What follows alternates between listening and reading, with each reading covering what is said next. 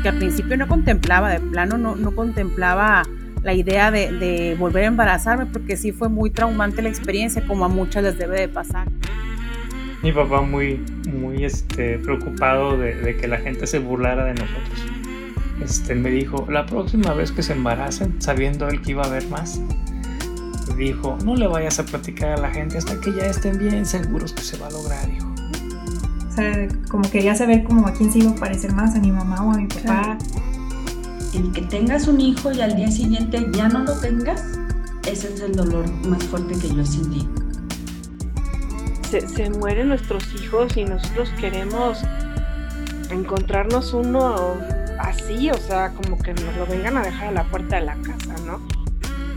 Pero cuando nuestros hijos se van, cuando nuestros hijos mueren, simplemente no hay palabras. No hay una palabra que describa esto. Y esta sensación, este duelo por la muerte de un hijo, también incluye a estos bebés que parten demasiado pronto. Yo no te puedo asegurar que va a volver a pasar o no pasar lo mismo, pero por lo mismo disfruta ahorita. Esto es duelo respetado.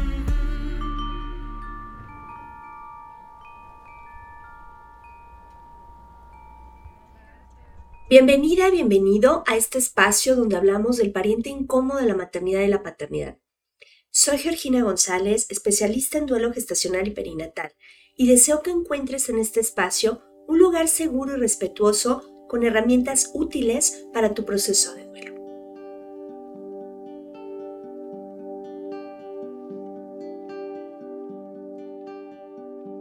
Hay una pregunta que en su momento a mí me generaba mucha inquietud cuando me la hacían y en ese momento aún no tenía hijos vivos y que ahora constantemente la escucho en consulta.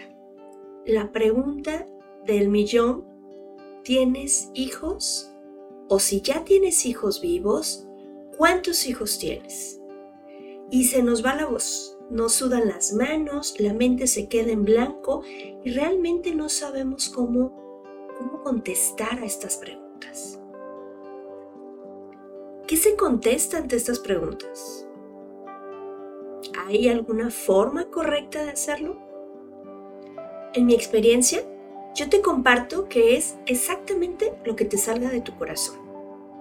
¿Por qué? Simplemente porque va a depender de quién te lo pregunte, en qué momento de tu proceso de duelo te hagan esta pregunta o estas preguntas, en qué ambiente están, con qué personas estás, es alguien cercano, es alguien que interactúas muy poco, eh, quizá un colega de trabajo, quizá alguien que estás llenando una solicitud y te hace estas preguntas. Va a depender del quién, del dónde y del cuándo te hagan estas preguntas.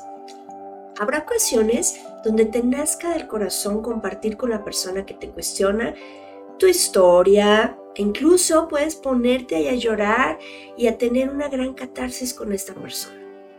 Sin embargo, habrá ocasiones en que realmente no, no tienes ganas de hablar del tema, no quieres abrir tu corazón, no quieres compartir lo que está pasando.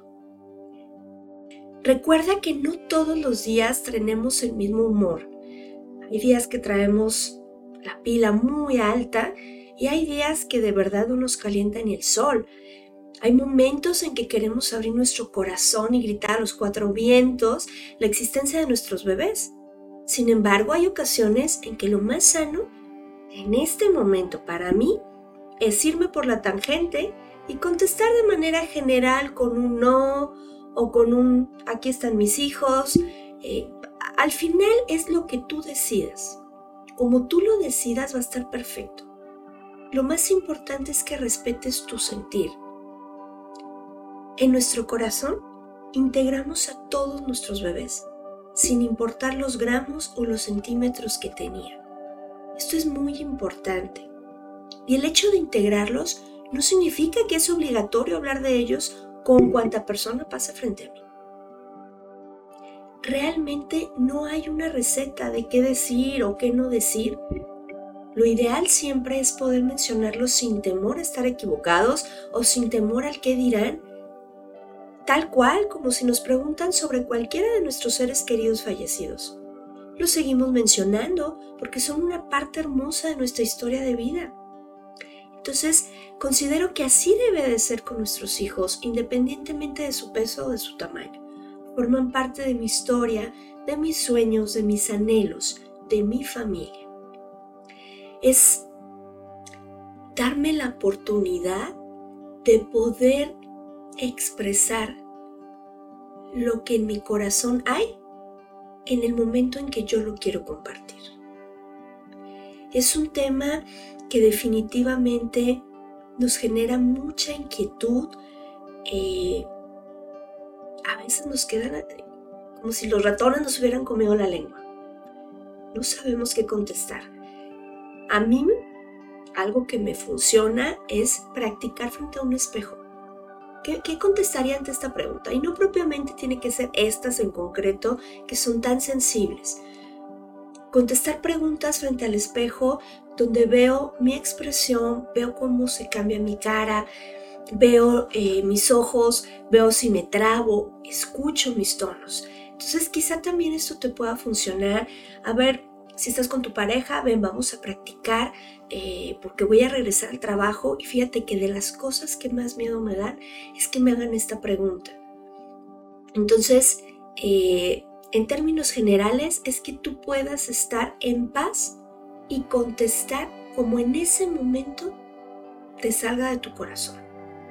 Y si la otra persona no está preparada para escucharlo, chispas, pues creo que tendrá que pensárselo dos veces antes de volver a hacer una pregunta que puede resultar incómoda.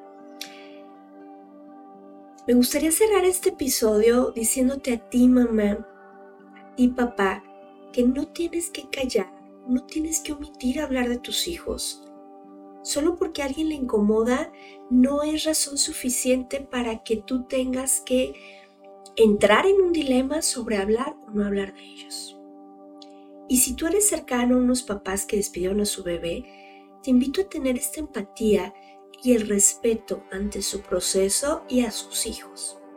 Y a convertirte en una oreja grande para ellos. Que ellos sepan que si en algún momento tengo la necesidad de hablar de mis hijos porque me estoy quemando por dentro, porque no me dejan expresarme, que sepan que contigo cuenta con esas orejas para escuchar. Recuerda, nosotros no queremos consejos, nosotros queremos que se valide nuestro dolor, que se valide que estamos en un proceso de duelo, pero sobre todo queremos que se valide la existencia de nuestros hijos. Te recuerdo que tu apoyo para compartir este podcast es muy importante. Dale like, comparte los episodios, suscríbete al canal de YouTube y súmate a romper el silencio. Yo soy Georgina González, especialista en duelo gestacional y perinatal y deseo que todos podamos tener un duelo respetado. Hasta la próxima.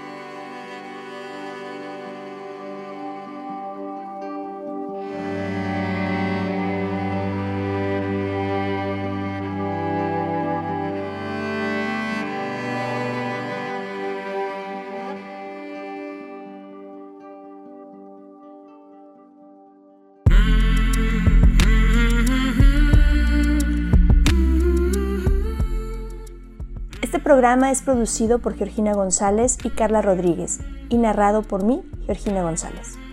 Recuerda seguirnos en redes sociales como Duelo Respetado.